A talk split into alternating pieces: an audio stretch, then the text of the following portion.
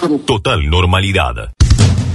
Telefe Bahía Blanca. Mientras tanto, el Comité de Contingencia dio a conocer la lamentable noticia de dos nuevos decesos aquí en Bahía Blanca como consecuencia del COVID-19. Se trata de dos mujeres de 92 y 93 años pertenecientes al conglomerado de geriátricos.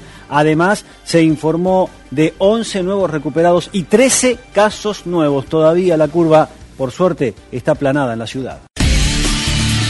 Total normalidad. Diálogo entre Nora Cortiñas, madre de Plaza de Mayo, y Cristina Castro, mamá de Facundo. Canal abierto. ¿Y vos qué pensás del, del cuerpito que apareció? Cuando lo dieron vuelta, eh, Norita, eh, yo dije, es mi flaco. Conozco la fisonomía de mi hijo porque a mí me gusta tocarles la cara a mis hijos, reconocer cada uno de sus gestos. Eh, los dos que me quedan acá son medios ariscos para eso, pero mi flaco no, siempre me dejaba que le tocara los pómulos, la nariz. Para mí es mi hijo y exacto, para mí es mi hijo para mí es él y me han llamado muchas mamás y me han dicho, Cristina, dice, vos rompiste mucho las pelotas, por eso te lo están devolviendo. Le digo yo, primero y principal, no voy a bajar los brazos hasta ver a todos y cada uno de ellos presos. Los quiero tras las rejas, Norita, los quiero a todos presos. Canal de la Ciudad de Buenos Aires. ¿Cuál sería su accionar? Está bien, es contrafáctico, pero ¿cuál sería su accionar si la fiscal logra probar que Astudillo Castro fue víctima de una acción ilegal y legítima de la Fuerza de Seguridad bonaerense? Sergio Berni, ministro de Seguridad bonaerense.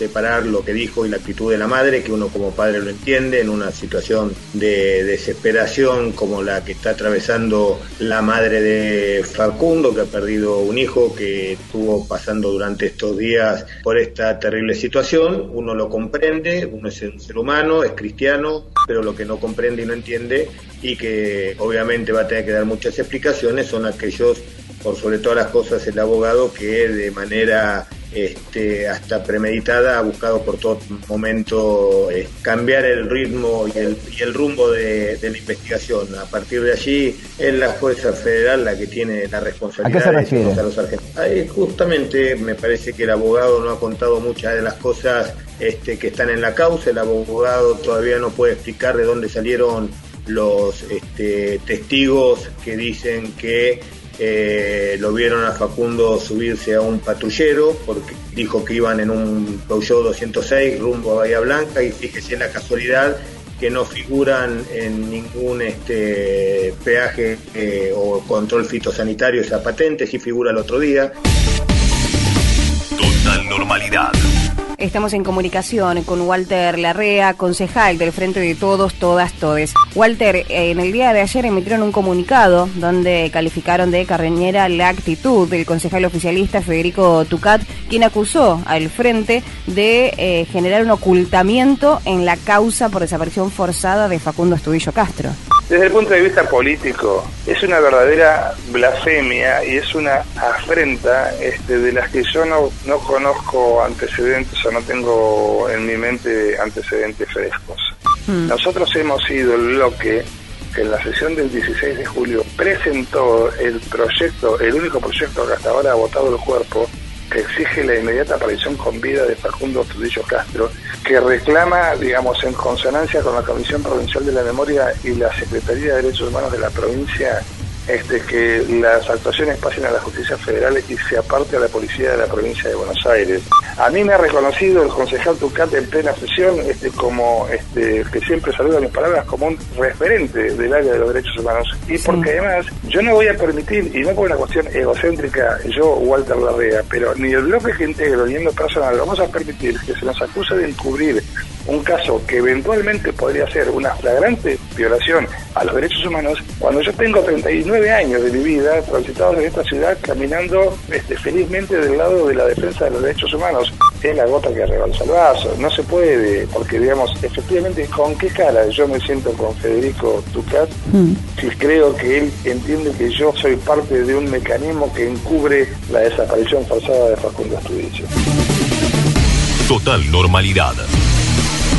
Y esto también era un reclamo eh, de, de, los comerciantes, de quienes tienen comercios considerados no esenciales. Exacto. Eh, o por lo menos de un sector. Audio Canal 7 Bahía. Para poder abrir más allá de las 5 de la tarde, que es el límite impuesto a nivel local. Vamos a saludar a Martín Garmendia, presidente de la Cámara de Comercio. Cual para nosotros es un día de gratísima sorpresa habernos este, enterado que el intendente comunicó esto o, o, lo va a comunicar en su momento, pero extraoficialmente sabemos que a partir del primero de septiembre queda liberado el horario de comercio en la ciudad de 9 a 21, también los días domingos. De 9 a 21 no significa que los empleados tengan que trabajar toda esa cantidad de horas. Significa que aquel que hace la inversión, que es el comerciante, que pone, que pone el negocio, tenga la, la posibilidad de elegir el horario donde le va a ser más rentable, cosa que estaba prohibido hasta ahora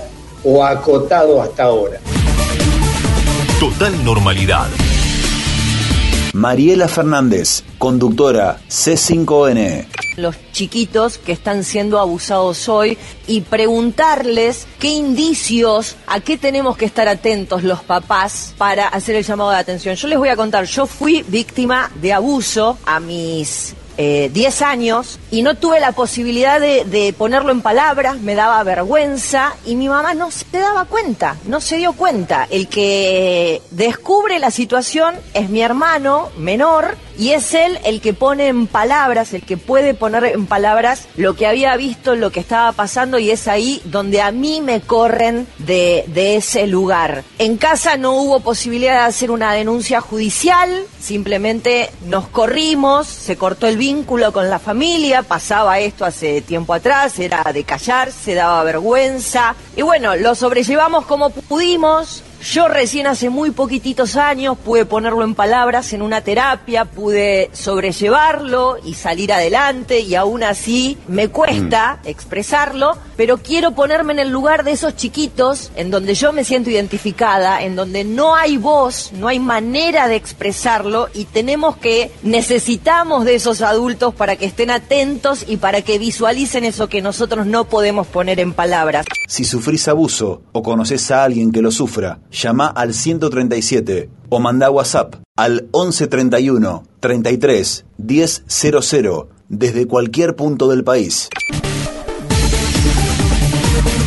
Eh, Carlos Heller lo llama Alberto Fernández ahora, cuando termine el programa. Te lo escuché en dos voces. Eh, quiero que te hagas cargo de la economía y soluciones de este lío terrible. ¿Cuáles son las tres, cuatro medidas que le proponen ya? No, primero le diría que no, porque está en muy buenas manos, que tenemos un ministro de Economía excelente. Está bien, Lo primero bueno. que le diría. María O'Donnell. Está esperando Esteban Burrich, senador nacional por la provincia de Buenos Aires, el hombre de las redes, de la polémica del momento. Estaba todo el tiempo mencionado Burrich, ¿qué pasa? ¿Qué pasa? A ver, para que se entienda, pues por ahí alguien no lo vio, o sea, había dentro de la pantalla, estaban discutiendo en la comisión un tema importante, la reforma del, del, del, del Poder Judicial, y en ese contexto estaba una foto que era medio una gigantografía del senador Burrich que daba la sensación de que, que intentaba simular que realmente estaba. Una cosa como la foto de perfil chiquita, pero en este caso era una foto que parecía como que si, o que podía ser alguien de verdad, digamos, que estaba ahí, pero el, Zoom, el Zoom te permite con una función que se llama fondo virtual, te permite sacar una foto y que quede eso. Eso es lo que habíamos estado viendo con mi hijo y quedó eso. Pero repito, eh, hay más de 50 sesiones de comisión este, grabadas que se pueden ver y recorrer y en mis redes, mis participaciones para, para que no quede eh, duda de... Total normalidad. Decíamos en Crónica Anunciada hoy tenemos un entrevistado de lujo, para nosotros es un gran y un enorme placer. Audio Futurock. Estamos hablando del expresidente uruguayo José Pepe Mujica. Varias veces en el transcurso de mi vida he visto, pa, la Argentina está jodida, está quebrada. No, la Argentina va a salir. La Argentina va a salir. ¿Sabés cuál es el peor problema que tienen? La grieta, el odio que se tiene. Es que no encuentran términos medios y se dan con un fierro en la nuca y así es muy difícil sacar adelante. Hay que encontrar términos medios. Este, no, no hay dioses perfectos, pero con un país partido que se dan, eh, se dan, ni se dan, ni se dan, ni se dan, es difícil llevar un, un proyecto más o menos estable una década como para tapar los agujeros y seguir adelante, ¿verdad? Total normalidad.